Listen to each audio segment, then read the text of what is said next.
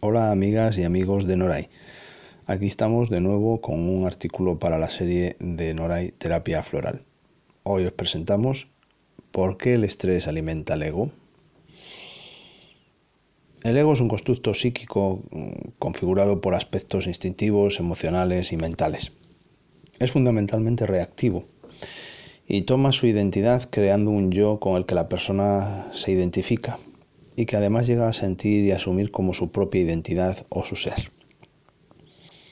Es una parte de la persona programada no solo por el instinto, sino también por la educación, el ejemplo recibido, las experiencias familiares, la escuela, los medios de comunicación, la realidad social. Todo esto y más son factores que configuran la personalidad y que llevan a pensar ese tan utilizado yo soy así. De esta manera, el ego crea un mundo lleno de programas emocionales y mentales de los que la persona no suele ser claramente consciente, ya que los vive como la realidad, como su realidad, sin plantearse que hay otras realidades que son las de los demás egos, de las demás personas. La función fundamental del ego, que está establecida desde los principios de la existencia de la especie, es la supervivencia. A su vez, el estrés es una reacción del organismo ante situaciones que presionan a la persona. En tiempos ancestrales, estas situaciones de presión estaban relacionadas con aspectos primitivos de supervivencia y protección, el mecanismo de lucha o huida. Actualmente, en la sociedad occidental, a estos factores se suman cientos de aspectos que provocan tensión. Las hipotecas, los trabajos, el consumo, las redes sociales, responsabilidades. Hay tantos y tantos factores. El organismo se siente bajo presión permanentemente, sea esta real o imaginaria por lo que el nivel de estrés en el que cotidianamente se puede llegar a vivir es muy elevado. El efecto de esta situación es que la persona, a menudo inconscientemente, entra en dinámicas insanas en diferentes facetas de su vida, laboral, familiar, de pareja, de ocio, incluso inconscientes o negadas.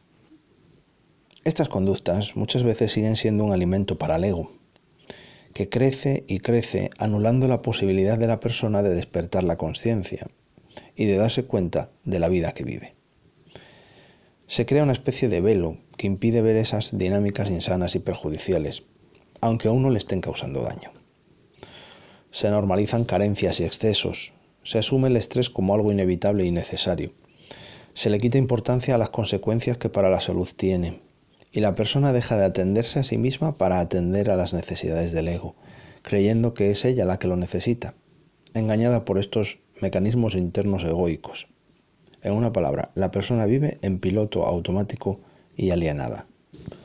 Dado que se nace en un sistema en el que se ha normalizado esta presión y sus consecuencias, por ejemplo la ansiedad, el malestar, la frustración, eh, la reactividad, la persona vive la situación de una manera inconsciente o aceptada como lo normal, aunque no por ello deja de afectarle. Así que por un lado está el ego que es una estructura psíquica interna que lleva miles de años ayudando a la supervivencia de la especie y que se alimenta de estrés. Y por otro lado está una sociedad cuya dinámica vital cotidiana es totalmente estresante.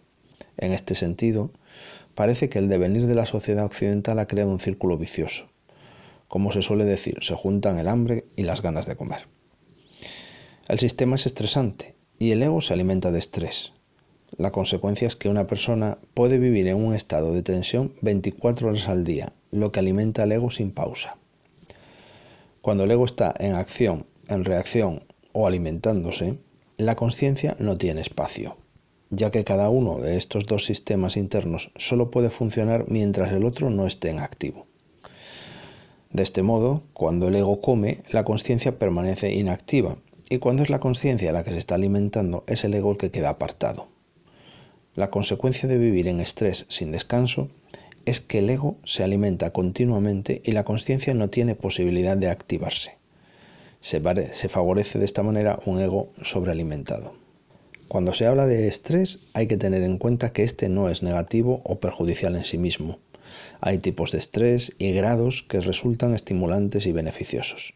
Lamentablemente, la sociedad actual, con innumerables problemas y exceso de estímulos cotidianos, está diseñada para fabricar grandes dosis de estrés perjudicial.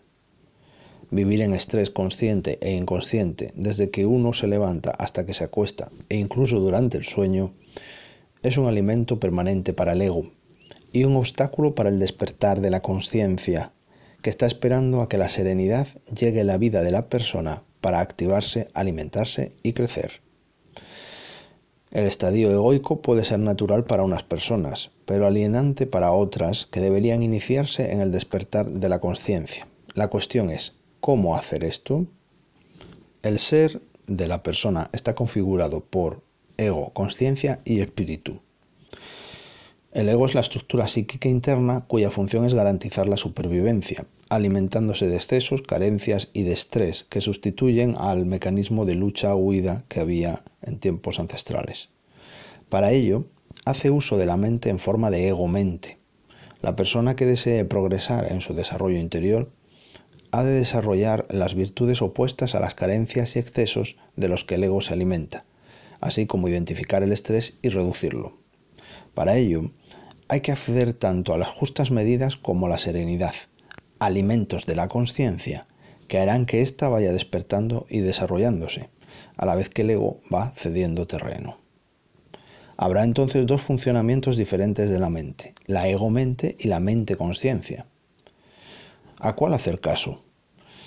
Depende del momento, de la situación y de las necesidades, aunque cuanto más caso se le haga a la mente-conciencia, más se desarrollará y se ampliará en beneficio de la persona.